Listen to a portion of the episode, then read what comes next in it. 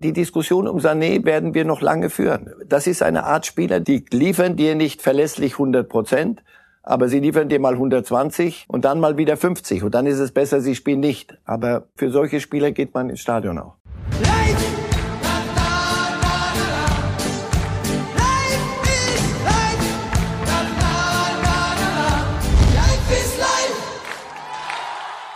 Löw, der Bundestrainer, radelt noch ganz entspannt, aber wir hier aus Berlin live im Studio, wir sind heiß, denn heute geht's los.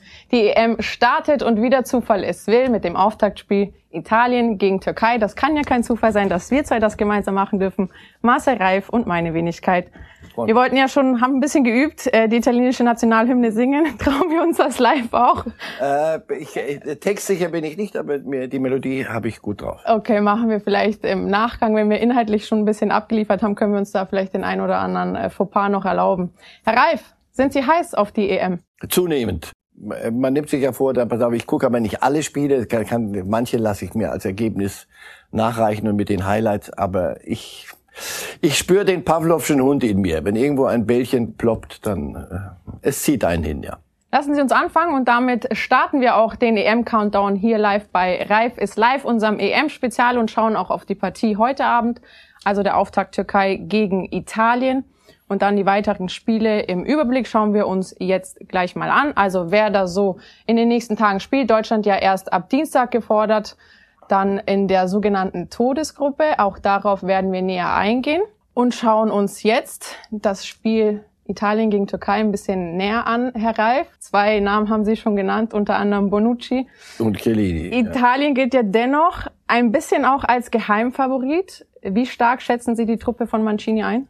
Also erstmal sind sie immer einer der Geheimfavoriten und gar nicht so geheim, weil niemand spielt gern gegen Italien. Du weißt, dass sie Defensive können und mittlerweile sind sie, spielen sie auch einen sehr ansehnlichen Fußball. Also mhm. Also Mancini hat da sicher einen Kulturwandel herbeigeführt. Ich halte sie in der Tat für, für eine brisante, gefährliche Mischung aus alt, jung und das ist ja das, um die Balance geht's, um aus mhm. Technikern, Kämpfern. Aber ich gebe zu, also ich mache ja da schon ein paar Jahre Fußball und wenn ich die Namen Chiellini, Bonucci lese, drehe ich mich immer um und gucke, wo ist denn Gigi? Also äh, Gigi, Gigi Buffon, der, der, der, der, der ist jetzt nicht mehr dabei, weil Donnarumma halt ein, ja. ein guter Torhüter ist.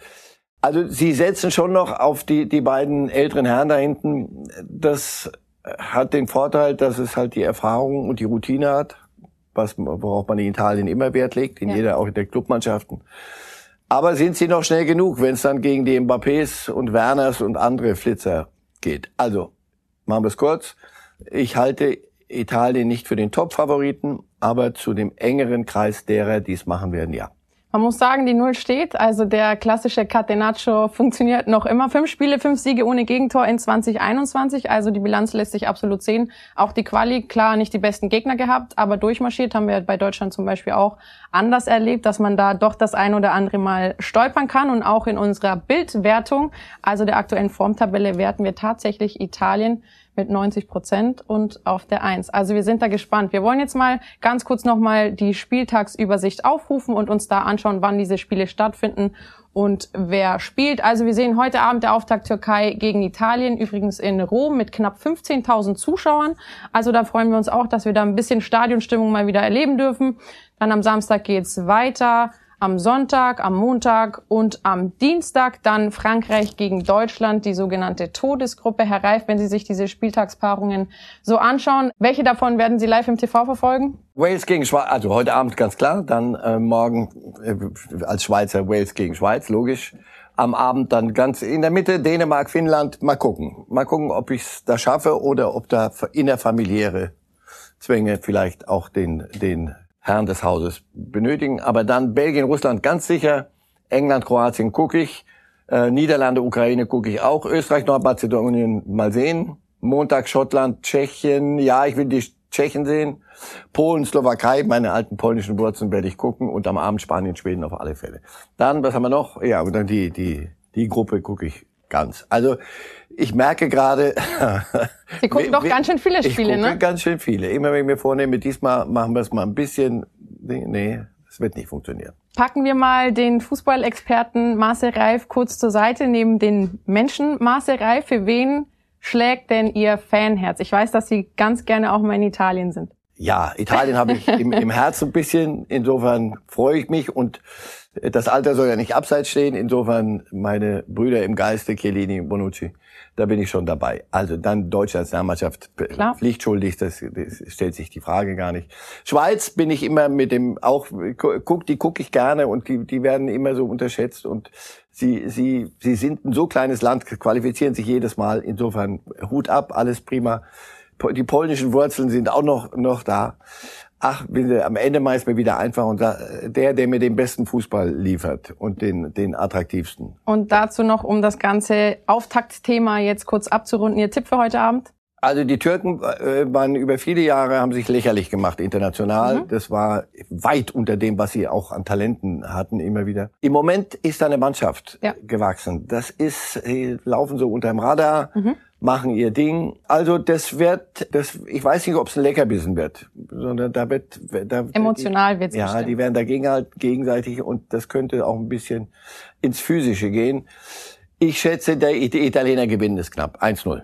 Schauen wir uns dann die Gruppen an, denn da wollen wir einen genaueren Blick werfen und zwar auf die sogenannte Todesgruppe, nämlich die der Deutschen. Und da sehen wir Deutschland, Frankreich, Portugal und Belgien und wollen da jetzt näher darauf eingehen und zwar auch auf, auf die aktuelle Form, äh, Ungarn, Ungarn, Entschuldigung, nicht Belgien, klar, Ungarn, wollen da jetzt näher darauf eingehen auf die aktuelle Form der Deutschen, wollen vorher aber, Herr Reif, einmal kurz einen kleinen Vergleich ziehen und zwar die Einstellung der diversen Nationen, also da stellvertretend Bierhoff und Paul Pogba zum Beispiel bei Frankreich, bei Portugal klar Cristiano Ronaldo und wir sind gespannt, wie Sie dann die unterschiedlichen Einstellungen bewerten.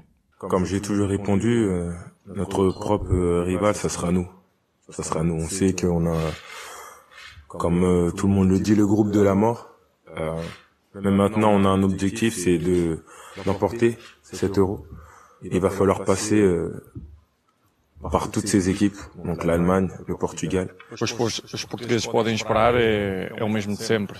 Uma seleção com muita ilusão, uh, com muita ambição, uh, com um pensamento positivo que as coisas vão correr bem uh, e nós todos, não só os jogadores, mas também uh, todos os portugueses no, no, nosso país e fora também, que pensem positivo, que eu tenho a certeza que as coisas vão Wir haben das gesagt, nach der WM 2018 hat sich hier eine neue Mannschaft gebildet. Das braucht Zeit, ähm, auch weil wir viele Spieler dabei haben, die noch nicht äh, eine Unmenge von Länderspielen haben. Insofern würde ich mal behaupten, wir werden, diese Mannschaft wird noch stärker in 22 und 24, aber unser Ziel ist schon, auch jetzt schon zu liefern. Also wir haben Paul Pogba relativ siegessicher, Cristiano Ronaldo sowieso, den kennen wir ja gar nicht anders. Und die deutsche Nationalmannschaft, die sich da schon fast so ein bisschen wie so eine kleine Ausrede parat legt. Ich will es jetzt nicht so extrem werten, aber es war ja schon deutlich zu spüren, der Siegeswille bei Cristiano Ronaldo und Paul Pogba und dann Bierhoff, der sich da so ein Stück weit aus der Affäre zieht. Ja, aber das ist schon realistisch. Das, die, die, das ist auch ein Plus für die deutsche Mannschaft, dass sie so ein bisschen zum ersten Mal eigentlich, seit ich denken mhm. kann, zu einem Turnier fährt und nicht äh, unter den ersten vier von allen weltweit gesetzt wird, sondern dass alle eher von außen sagen, na ja, das müssen wir uns mal angucken, bei den Ergebnissen, die die geliefert haben und die Franzosen, die Portugiesen so viel stärker. Das ist eine Chance. Insofern, äh, und mit Worten wird's nicht gewonnen. Ja. Pogba kann nichts anderes sagen, weil Frankreich ist der Topfavorit. Ja. Wenn du dir anguckst, was die an, an Kader haben, wenn ich mir allein die Offensive äh, vorstelle, wer da spielt und wer da nicht spielen kann. Also der, der, der Deschamps ist ja nicht verrückt. Der kann nicht mit, mit Dembele und, und Coman und Griezmann und Benzema und, und Mbappé. Also irgendwann musst du ja auch mal einen Torhüter, wenn sie, glaube ich, stellen müssen. Sonst Wahnsinn. So. Und die Portugiesen, ja, das ist für Ronaldo eine der letzten Ausfahrten. Also ja. der wird sie schleppen und ob sie wollen oder nicht, wer da nicht mitmacht. Und da sind auch noch andere, die wirklich Weltklasse sind. Die deutsche Mannschaft hat einen prima Kader und ich, ich halte sie nicht für chancenlos. Aber ich, ich, Sie sagen Ausrede, für mich ist das okay. Das, lass uns das mal ruhig halten.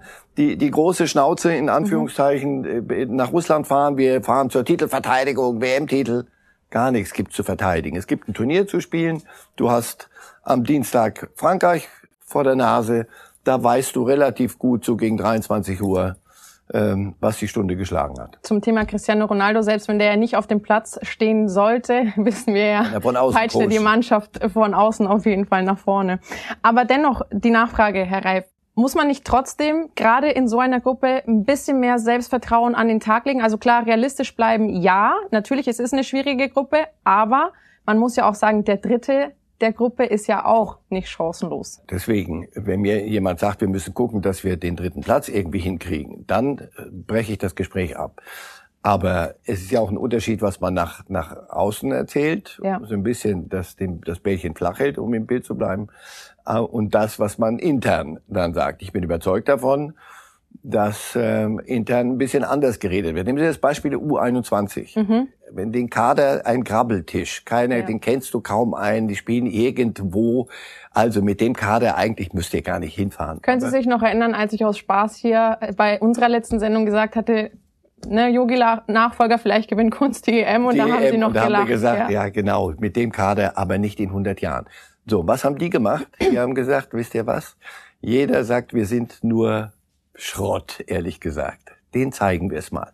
So, und einen ähnlichen Impuls erwarte ich mir auch von der deutschen Mannschaft. Von außen, viele sagen, oh, die haben doch gegen Spanien sechs Stück. Plus ähm, Thomas Müller, der viel redet ja. und äh, vieles aber auch richtig, der hat gesagt, bei euch gerade hier, äh, wir haben was gut zu machen. Ja.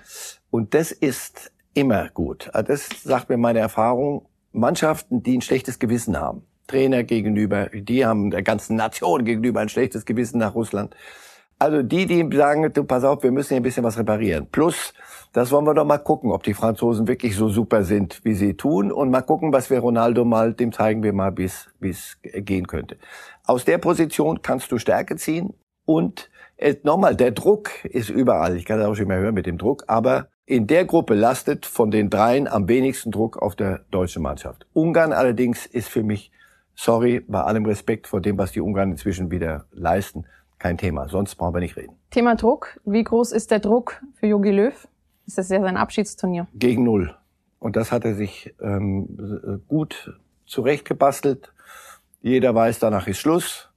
Er hat den, den Kader entsprechend gemacht, Hummels, Müller äh, zurückgeholt ist nur noch pragmatisch mit diesem Turnier beschäftigt, nicht mit dem Druck, die ganze, den Fußball in Deutschland insgesamt, das Runde wieder äh, anders zu gestalten und all was weiß ich, was da alles laufen sollte, Umbruch, Umbruch. Stell heute am Dienstag die richtigen auf, lass uns gucken, wie das Turnier läuft. Auch das hilft ein bisschen. Und ich glaube, Jogi Löw, nochmal mit ein bisschen was gut machen, ein paar der älteren verdienten Meister des Sports, von Hummels über Müller und noch ein, zwei andere große etc., haben auch was gut zu machen ihrem Trainer gegenüber. Ein bisschen sind sie ihm auch was schuldig. Sind mit ihm Weltmeister geworden und äh, haben ihn dann gut, ja auch mit. Gemeinsam sind sie schön in die Grütze marschiert. Jetzt ist Zeit, mal ein bisschen was zurückzugeben. Abschließend, wie würden Sie die Deutschlandform in Zahlen nennen? Äh, was wollen Sie mit mir über Nordmazedonien reden? Nein. Das, das was ich gesehen habe im letzten Testspiel über einige Strecken, war richtig gut. Richtig Fußball mit Spaß. Mhm. Und ich glaube, das ist eine, eine das, das allein schon zeigt dir, da ist was. Also, sie sind genauso wie Italien für mich nicht Topfavorit, aber es wäre nicht die größte aller Sensationen, wenn sie sehr weit kämen. Und Kimmich macht den Philipp Lahm. Kimmich macht das, weil er ein anständiger und sehr demütiger Fußballspieler ist. Im besten Sinne. Er macht das, was ihm der Trainer sagt. Okay, damit schließen wir den DFB-Formcheck ab, Herr Reif. Die Zahl konnte ich Ihnen nicht entlocken. Ich sage Ihnen, bei Bild haben wir Deutschland gewertet mit 75 Prozent. Ja, Können Sie so. Alles gut. 75 Perfekt. ist eine Menge. Dann haben wir ein Thema, über das äh, wir reden müssen, über das man gerne nicht reden würde. Corona-Chaos. Ähm, Spanien und Schweden, witzigerweise, treffen genau diese beiden Nationen dann auch aufeinander. Spanien, komplettes Chaos. Also wenn man das mal chronologisch ausrollt, Spieler, die dann aus dem Urlaub zurückgeholt wurden, um individuelles Training zu machen, damit man eine sogenannte B11 hat im Falle das. Also ähm, wie haben Sie das ganze Corona-Chaos-Thema bei Spanien verfolgt, bevor wir jetzt dann auch auf Schweden kommen, die da einen anderen Strategieplan fahren als Spanien. Naja, und dann, dann redet keiner über Portugal. Die haben ein Testspiel gegeneinander gemacht. Ähm, und dann gab es auch kurz mal, ja, da müssen die Portugiesen aber auch, glaube ich, in Quarantäne. Mhm. Davon redet keiner mehr. Schauen Sie, lassen Sie es uns kurz machen. Wir haben uns an Corona gewöhnt. So furchtbar ja. das ist, und staunen dann, wenn Corona zurückschlägt. Und sagt, nee, Freunde, es ist noch gar nichts zu Ende, sondern wir können nur so gut es geht damit umgehen. Und dass es dann nicht immer funktionieren wird, aber das ist ja Wahnsinn, wenn, wenn alles geklappt hätte. Wie, wie die liegen weltweit eigentlich nicht gut, aber normal, also normal. Aber daran haben wir uns gewöhnt das ist nochmal der Weckruf, Leute, äh, hier kommen wieder Menschen auf ein, zusammen, es, Zuschauer, wir freuen uns, dass ja. Zuschauer da sind. Freundlicherweise bitte immer noch in Klammern, hoffentlich geht, geht das geht gut. Das gut ja. Und nicht mehr, nicht weniger. Und das ist nicht etwas, was finden wir gut, wie, gefällt uns das, sondern da brauche ich die, die sich damit medizinisch-wissenschaftlich auskennen. Also, äh, das ist für die Spanier rein sportlich sicher nicht lustig, ja. die Geschichte. Es ist für die Schweden, fallen ihnen wichtige Spieler aus, nicht lustig, aber auf der anderen Seite, du, endlich können wir diese EM spielen. Es steht überall 20 drauf. Und es ist eigentlich ist, 21. Sind, ich denke immer, huh, Zeitreise. Sagen Sie EM 20 oder 21? Ich, ich sage gar nicht, die EM, weil sonst merke ich ja. Aber Herr Reif, Sie haben ja gesagt, ob uns das gefällt oder nicht. Ein Schwedenspieler wurde ja auch gefilmt beim Partymachen kurz vor EM-Start. Klar, die Spieler hatten frei bekommen, aber muss man sich da als Spieler nicht ein bisschen zurücknehmen? Und ich meine, er ist jung, aber den Verstand nee, auch ein bisschen. Nee, so jung, so jung, jung, jung wissen Sie, das, jung hört bei mir bei der Nummer auf, bei so ab sechs. Da würde ich sagen, vorher da muss man sie einfangen. Aber danach muss ich dann doch schon sagen können, du mach das doch bitte ja. freundlicherweise nicht. So, das ist ja aber nicht mal mehr, ob mir das gefällt oder nicht, sondern das ist verantwortungslos. Ja. Das ist, und zwar nicht nur für sich selber. Also das, da, so viel Freiheit lasse ich jedem, wenn er sich umbringen will, bitte, das kann ich nicht, nicht, nicht ändern. Und, und will, will ich auch dann nicht mehr. Das, das muss jeder für sich machen. Aber er ist Teil einer Mannschaft, eines ja. ganzen Kaders. Er gefährdet ein ganzes Konstrukt, ein großes Konstrukt, das da gebastelt werden muss, um ihn herum, damit er Nationalmannschaft spielen kann. So, und dann macht er das. Aber das hatten wir in Deutschland der Bundesliga auch. Drei, vier Fälle, wo du mehr als Kopfschütteln kriegst du nicht hin und müsstest eigentlich mehr machen. Du müsstest dem sagen, sag mal, weißt du eigentlich, was du da anstellst, was du für einen Schaden anrichtest? Also nur um mal Schwedens Sechs-Punkte-Strategie zu nennen. Tägliche Schnelltests bei den Spielern und höhere Anzahl von PCR-Tests. Taktische Besprechungen nur in Kleingruppen. Medizinische Behandlungen nur noch in zeitlich begrenzten Abständen. Geplante Aktivitäten in Innenräumen werden abgesagt. Gemeinsame Busreisen werden reduziert und die reduzierte Anzahl an Spielern in Sporthallen ist ebenso auf der Agenda. Also da stellt man sich ja schon die Frage, es ist ein Turnier, es muss eine Mannschaft zusammenwachsen und man will ja auch, dass das Team eine Mentalität und auch einen Teamgeist entwickelt. Aber durch solche Maßnahmen ist das ja gar nicht möglich. Also inwieweit schränkt das dann wirklich auch die Leistungsfähigkeit bei Spanien jetzt beispielsweise mit dem individuellen Training? Die haben jetzt erst, glaube ich, einmal wieder mhm. in der Mannschaft trainiert und auch bei Schweden dann. Also wie sehr schränkt das dann tatsächlich auch die Leistungsfähigkeit ein? Würde ich gar nicht so jetzt ins, ins Detail gehen, sondern einfach nochmal, was wir eben so, so grinsend gemacht ja. haben. Steht 20 drauf, aber es ist 21. Es ist eine Corona-EM. Lass uns das bitte nicht, nicht vergessen. Und das, manches, was wir, oder hoffentlich erleben wir nicht noch mehr Dinge, die uns das nochmal richtig brutal vor Augen führen, dass es eine Corona-EM ist. Ansonsten sind das die Dinge, mit denen muss man klarkommen. Es ist für alle ungewöhnlich. Mhm. Die, die, die, diese Blase ist ja auch nicht so lustig. Gut, es gab immer Trainingscamps, aber gar nicht mehr raus können. Also das, das, auch das ist nicht leistungsfördernd. Ja. Wenn dir der Koller dann irgendwann mal die, die elf werden spielen, glaube nee, 23, 13 werden nicht spielen. Die sind nicht so fröhlich drauf möglicherweise.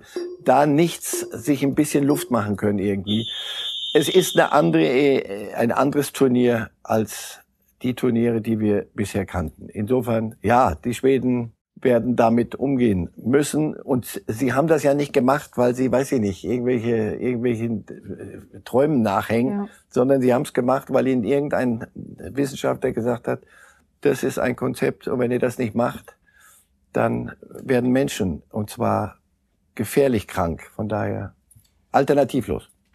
Und der ein oder andere Spanienspieler wurde jetzt für das ein oder andere individuelle Training aus seinem Ibiza-Urlaub geholt. Der fand das bestimmt auch nicht so amüsant, da abreisen Wenn du Nationalmannschaft spielen willst, dann solltest so. du den froh sein, dass der Ibiza-Urlaub, er wird noch einen machen können, denke ich, ein bestimmt, paar Tage danach. Bestimmt. Also, Herr Reif, wir machen den EM-Check mit Ihnen.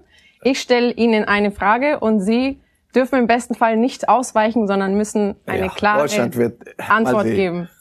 Also, wer wird der Topstar des Turniers? Mbappé, Wer wird der Top-Torjäger der EM? Benzema, Mhm. Wer wird die Überraschung des Turniers?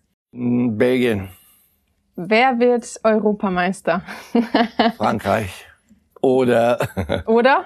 oh, Oder Italien. Portugal. Lass ich so stehen. Oder, Oder Italien. Oder Stopp. England. Stopp. England wird noch. Ital mit Italien hören wir auf. Ja. Was muss Jogi Löw mindestens erreichen? Dass wir nach diesem Turnier sagen, danke Yogi, das war ähm, Ein neues. Sommermärchen. Und da, nicht, Viertelfinale ist sicher ein, ein Minimum und das wird man auch hinkriegen. Es, mir geht's eher um die Art, wie, wie diese Mannschaft auftritt. Was wünschen Sie sich da? Naja, dass wir ein Fußball spielen, wo, du, wo, wo die Menschen, das was jetzt so anfängt langsam wieder, dass Menschen wieder Spaß haben, Nationalmannschaft zu gucken. Ja. Das war ja ein völlig andere, so eine Mehltau auf dem Ganzen.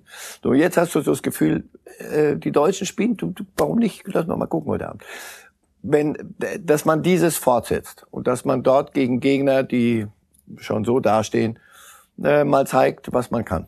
Sie hatten Werner genannt, aber ich mache jetzt mal Havertz oder Sané. Ähm, da weiche ich nicht aus, sondern das, das ist leider, muss ich das seriös. Je nachdem. Es gibt Spiele, da ist Havertz, der, der besser passt, weil dann Werner nicht spielt, dann bekannt Havertz eher schon. Und es gibt Spiel, Sané. Ich, ich, die, die Diskussion um Sané werden wir noch lange führen. Das ist eine Art Spieler, die gibt es auch in anderen Nationen. Die liefern dir nicht verlässlich 100 Prozent, aber sie liefern dir mal 120 und dann mal wieder 50. Und dann ist es besser, sie spielen nicht. Aber für solche Spieler geht man ins Stadion auch.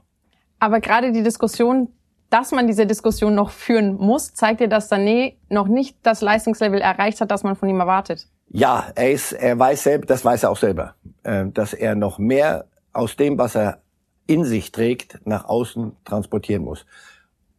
Und diese Diskussion zeigt allerdings, wir müssen nicht verzweifelt auf Sané starren, wenn er nicht in Form ist, sondern es gibt noch den einen oder anderen oder unser Mittelfeld. Es gibt Alternativen. Das ist etwas, was andere vielleicht nicht so haben. Also Portugal hat eine gute erste und danach mal gucken, was dann, was die haben. Deutschen haben breiten Kader. Trotzdem will ich dann noch einmal kurz nachholen, möchten Herr Sané. wenn ich darf. Ja, alles stimmt nicht. muss man ihn vielleicht ein bisschen anders anpacken oder warum hat es noch kein Trainer geschafft, ihn richtig anzupacken? Ach, sie probieren es ja alle. Und ähm, weil, weil es irgendwann mal Schluss ist mit dem, was man von außen machen kann. Dann muss aus einem selber was kommen. Guardiola hat aufgegeben, sonst wäre Sané heute nicht bei den Bayern. Er hat gesagt, geh, geh her mit der Asche und geh. Ja. Ich, ich krieg dich nicht hin. Ja. Ähm, Flick hat es äh, immer wieder mal hingekriegt. Die Mannschaft mag ihn. Aber nochmal, wir irgendwann merke ich auch, dieser Welpenschutz, er ist nicht mehr der 19-jährige, ähm, das, das Übertalent, sondern er ist jetzt ein gestandener Profi auf internationalem Niveau. Und da brauche ich irgendwann mal die 80 Prozent. Nicht immer 120, Konstant. aber ich brauche eine 80er-Quote. Denn sonst ist er für einen Trainer ehrlich gesagt nicht tragbar. Das, du kannst nicht, wenn es dann wirklich gegen gute Gegner geht, auf Risiko gehen. Ja. Das wird Nagelsmann nicht machen, das wird Löw jetzt nicht machen.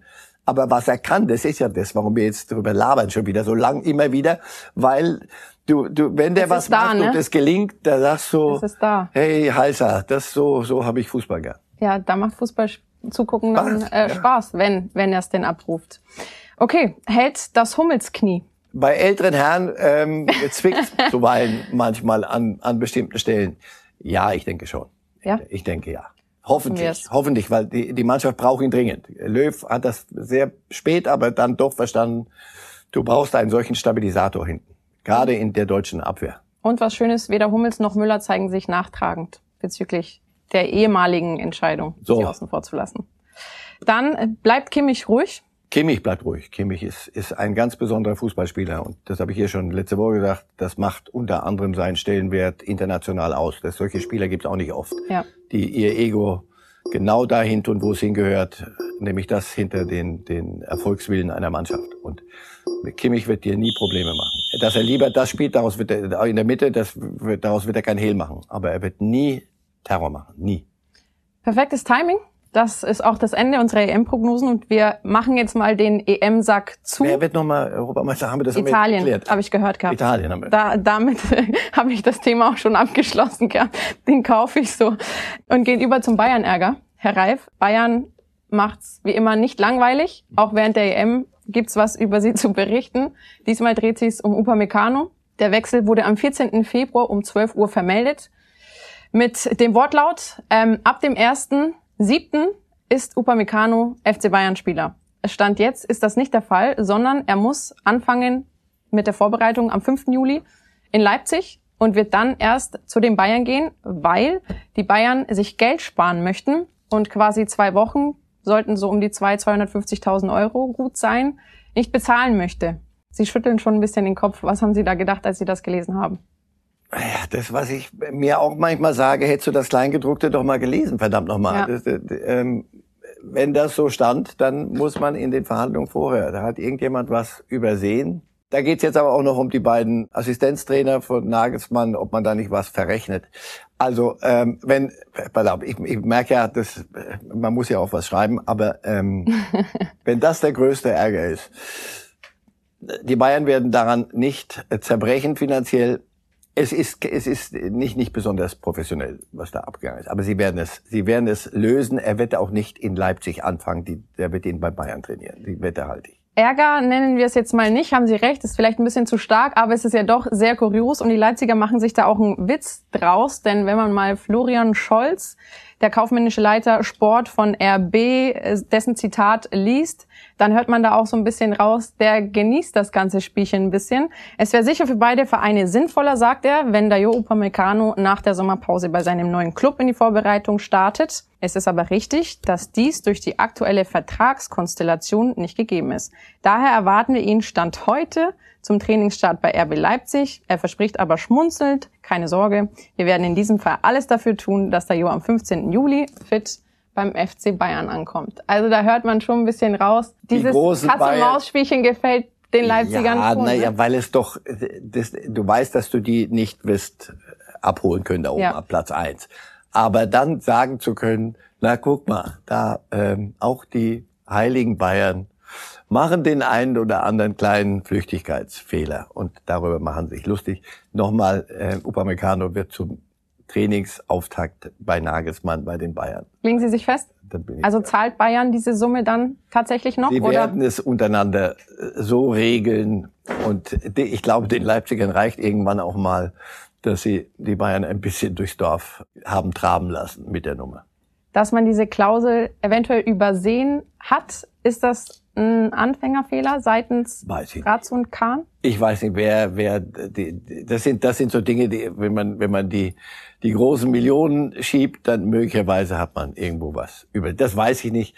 Nochmal, dass wir allein drüber reden und schmunzeln, gefällt ähm, den äh, Kollegen an der Sebener Straße sicher nicht so lehne ich mich da jetzt zu weit aus dem Fenster, wollten Sie damit sagen. das finden Sie nicht so lustig. Das, ja, aber bei Bild finden Sie das, glaube ich, gut. Ja, klar. Habe ich zumindest ja, bei meinem Arbeitgeber Leipziger Punkte auch. gesammelt. Leipziger sagen, na guck Super. Mal. Aber Trainingsstart, blicken wir mal kurz noch äh, voraus. Bayern und Leipzig werden die zwei es dann unter sich machen und Julian Nagelsmann, wird er in München erstmal einen schwierigen Stand haben? Ich glaube, die, die, das kommt darauf an, wie die, wie die Mannschaft und die, die, die Fürsten in der Mannschaft ähm, auf, auf diesen Typ reagieren.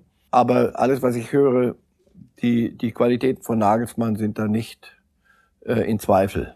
Und er ist ein, ein intelligenter, schlauer Junge, der auch schon ein bisschen was auf der Uhr hat. Also ja. der kommt ja jetzt nicht aus, aus, der, aus der Jugendarbeit, sondern der ist schon ein bisschen unterwegs der weiß, glaube ich, wie man, wie man bei den Bayern äh, sich geben muss. Er wird eine schöne Mischung, glaube ich, aus auch aus bisschen Demut und mhm. Dankbarkeit bei den Bayern äh, trainieren zu können und Selbstbewusstsein. Also die Hoffnung, dass das ein dass das schief geht. Die anderen werden schon ein bisschen mehr machen müssen, als nur darauf zu hoffen. Nein, Hoffnung, glaube ich, also bei Julian Nagelsmanns Qualitäten, ähm, die kann man da auf jeden Fall streichen. Aber dennoch sein Alter, glauben Sie, dass das eventuell wenn es mal nicht so laufen sollte, vor allem zu Konflikten führen könnte, gerade mit solch gestandenen Topstars wie zum Beispiel Robert Lewandowski? Lewandowski ist Profi, der will Erfolg haben und ähm, der reibt sich nicht mit dem Trainer auf, sondern nur, wenn der Trainer äh, seinen Job nicht kann. Und das, glaube ich, ist bei, bei Nagelsmann nicht zu befürchten. Sein Alter, schauen Sie, wenn Sie so ein bisschen seine Vita durchlesen, der ähm, ist älter als das, was im Pass steht.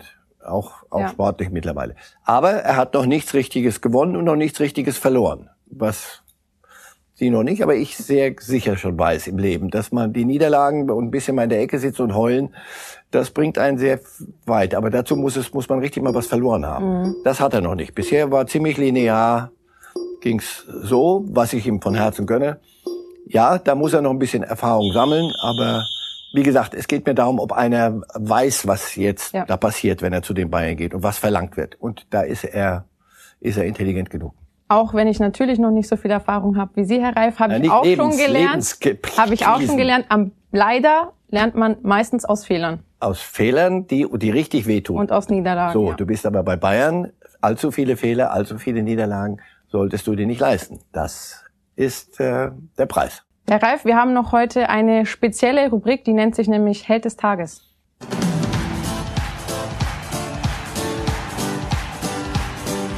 Der Held des Tages ist, Ehre wem Ehre gebührt, Stefan Kunz. Ja. Sie haben es ja vorhin auch kurz erwähnt. Also nur um mal seine Statistik kurz zu nennen. Sein Vertrag läuft noch bis 2023. Und äh, der DFB hat sich ja noch nicht zu seiner Verlängerung geäußert, aber er ist ein sehr, sehr guter U21-Trainer. Drei U21-Europameisterschaften hat er gemacht, drei Finalteilnahmen und zwei Titel. Also ich glaube, das kann sich absolut sehen lassen. Und um diese Rubrik abzurunden, die Frage an Sie, Herr Reif. Ähm, wo werden wir Stefan Kunz in Zukunft sehen? Beim DFB oder bei einem Verein? Ach, ich glaube, dass so U21 sich dann irgendwann mal Ausfall. erledigt im besten Sinne. Ich glaube, er, er könnte den nächsten Schritt auch machen. Und lass uns jetzt nicht nochmal rauskramen, wie der DFB mit ihm umgegangen ist, als die Nachfolge von, von Löw zu bearbeiten war. Das ist DFB-like, da, dazu sage ich nichts mehr der ist ähm, ministrabel durchaus auch für Clubs. Und ich meine, du gewinnst nicht ähm, Titel einmal mit einer richtig guten, von den Namen her Mannschaft mhm. und einmal mit No-Names. Das heißt, du kannst ein Spektrum. Und das ist das, was Clubs äh, wollen. Und ich kann mir vorstellen, dass seine Reise beim DFB zu Ende ist. Dennoch äh, sagen wir nochmal herzlichen Glückwunsch, Stefan Kunz, unser Held des Tages.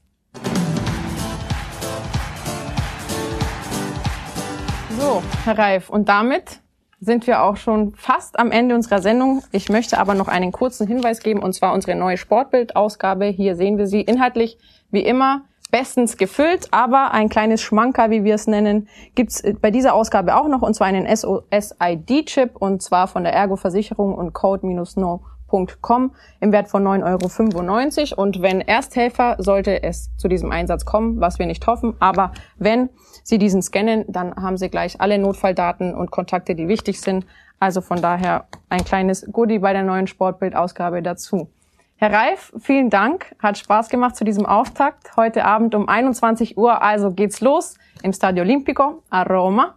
Forza Von daher, grazie mille, Forza Italia und ähm, ja, eine gelungene auch, EM. Am Montag auch, kommt Marcel Reif wieder. Heißer Türkei, um Gottes Willen, damit wir nicht, wir sind immer objektiv. Sie nicht, ich, ich muss. In diesem Fall nicht. Dürfen Sie nicht, will ich nicht hören. Vielen Dank fürs Zuschauen.